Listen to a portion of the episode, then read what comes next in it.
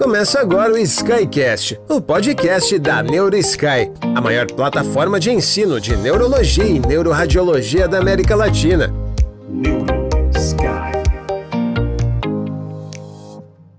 Olá, NeuroSky, seja bem-vindo a mais um Sky Experience. Meu nome é Vitor Rebelo Procassi, eu sou neurologista e eu estou aqui para discutir com vocês a parte 2 do Epilepsia em Mulheres, o nosso tópico aí da semana passada, a continuação do nosso tópico. E o foco hoje aqui é conversar um pouco sobre o monitoramento da epilepsia durante a gestação. Né? O que, que a gente precisa levar em consideração?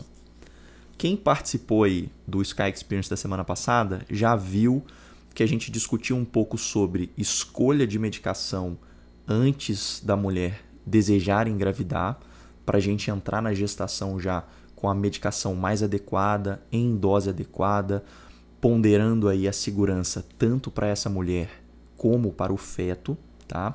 E falamos também né, da reposição de ácido fólico, da suplementação né, de ácido fólico e da importância disso aí para a prevenção de malformações. E o objetivo hoje aqui é, a partir do momento em que essa mulher já é uma gestante, né, o que, que a gente precisa fazer. E lembrando, né, pessoal, como a mulher passa por algumas alterações fisiológicas ali na gravidez, aumento aí da taxa de filtração glomerular, alterações aí de metabolismo hepático, tudo isso pode resultar em queda na concentração de certos anticonvulsivantes, tá? E o nosso objetivo durante a gestação é a gente manter essa mulher aí com uma alta probabilidade de prevenção de crises e ao mesmo tempo expor esse feto da menor maneira possível a uma toxicidade por um fármaco anticrise. Então a gente tem que pesar essa balança de maior chance de prevenção de crise versus menor exposição fetal ao anticonvulsivante. Apesar do que eu vou falar agora ser um tema de certa maneira controverso, com alguns estudos conflitantes, é, o monitoramento de nível sérico ele é recomendado por alguns especialistas e aí lá em 2019 soltou um documento falando que de maneira individualizada e se a gente puder usar, a gente deve monitorar nível sérico aí de anticonvulsivante durante a gravidez, tá? E como que a gente vai lançar a mão disso? O, ideal seria a gente ter um nível sérico do fármaco que a paciente está usando antes dela entrar na gestação e aí, após a gestação, a gente vai fazer um acompanhamento desse nível sérico para a gente tomar decisões terapêuticas. O que a gente quer é que essa paciente esteja na menor dose necessária, na dose mais efetiva, melhor tolerada e com uma medicação mais apropriada para o tratamento da epilepsia dela. Tá? A gente vai juntar esses quatro fatores. E a partir desse nível sérico pré-gestacional, a gente vai acompanhar e sugere-se aí, isso é uma, uma recomendação, que você faça aí um segmento a cada quatro semanas. Apesar, como eu disse, isso não ter aí é, um, um alto, uma alta carga, vamos dizer assim, de evidência na literatura, mas é uma sugestão que você faça o acompanhamento desse nível sérico a cada quatro semanas na gestação, ou se essa paciente demonstrar algum sinal de toxicidade, ou se essa paciente tiver um aumento da frequência de crises. Então, a cada quatro semanas eu vou lá e doso o nível sérico da medicação que ela está usando. Se ela tiver um aumento da frequência de crise, eu também doso o nível sérico. Se ela tiver sinal de toxicidade, eu doso o nível sérico. Essa seria aí a recomendação. E quais são as medicações que a gente tem que ter maior cuidado, né? Porque isso é uma recomendação, não é uma recomendação assim tão genérica assim. Existem algumas medicações que vão ter mais risco de alteração de nível sérico durante a gestação. Quais são essas medicações? Lamotrigina, levetiracetam, oxcarbazepina, topiramato isonizamida.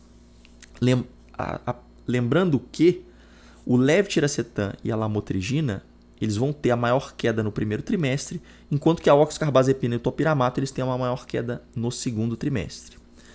E o que a gente sabe é que quando essa queda é uma queda maior do que 35% do basal que essa paciente estava, isso vai gerar um aumento aí no risco de crises epilépticas. E aí o que se recomenda é que a gente faça um ajuste do nível terapêutico conforme a necessidade, baseado nesse monitoramento aí de nível sérico, e aí seguindo aquela recomendação de monitorar a cada quatro semanas ou se tiver sinal de toxicidade ou aumento de frequência de crise.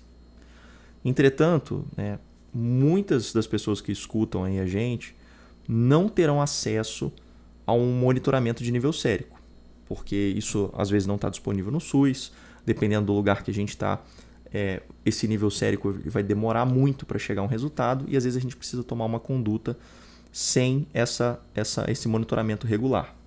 E aí o que a Eli recomenda é que você considere um aumento de dose de 30 a 50% daquela dose basal após o, primeiro, após o primeiro trimestre nos pacientes que estiverem usando aqueles anticonvulsivantes que a gente citou, então lamotrigina, levetiracetam, oxcarba, topiramato, zonizamida, você já considera aumentar de 30 a 50% da dose basal nesses casos. Se a paciente entrou na gestação com menor dose efetiva de alguma medicação, você também poderia considerar esse aumento. Pacientes que têm crises graves com alto risco aí de lesão por conta da crise e naquelas pacientes que têm crise quando esquecem de tomar uma dose da medicação. Então, por exemplo, a paciente está bem controlada, não tomou uma dose, ela faz o que a gente chama de breakthrough seizure. Né? Então, considerar aí um aumento de 30% a 50% nessas pacientes. Como eu disse para vocês, é, isso são recomendações. Existem alguns dados que são conflitantes na literatura e alguns estudos randomizados controlados que mostraram que não tinha diferença você fazer esse segmento de nível sérico né, em pacientes com epilepsia na gestação, mas ainda assim, mesmo esses estudos às vezes recomendam você individualizar cada caso para ver os pacientes que mais se beneficiariam. E, conforme eu disse, a recomendação da ELI, se você tiver disponibilidade, fazer esse acompanhamento aí a cada quatro semanas com um nível terapêutico aí pré-gestacional. Muito bem, gente. Além, obviamente, de a gente focar aí nesse monitoramento da medicação, é muito importante que toda paciente aí com epilepsia durante a gestação tenha um aconselhamento aí sobre medidas comportamentais para controle de crise, então evitar privação de sono, ter uma boa higiene do sono, é, ser orientada sobre adesão medicamentosa para evitar que essa paciente perca doses de medicações e que isso gere aí numa repercussão de controle de crise para ela. E a gente precisa monitorar muito bem a saúde mental dessas pacientes ao longo da gestação, né, rastreando aí o surgimento de sintomas psiquiátricos também. E obviamente, todo o acompanhamento obstétrico e monitoramento aí de malformações deve ser feito ao longo da gestação.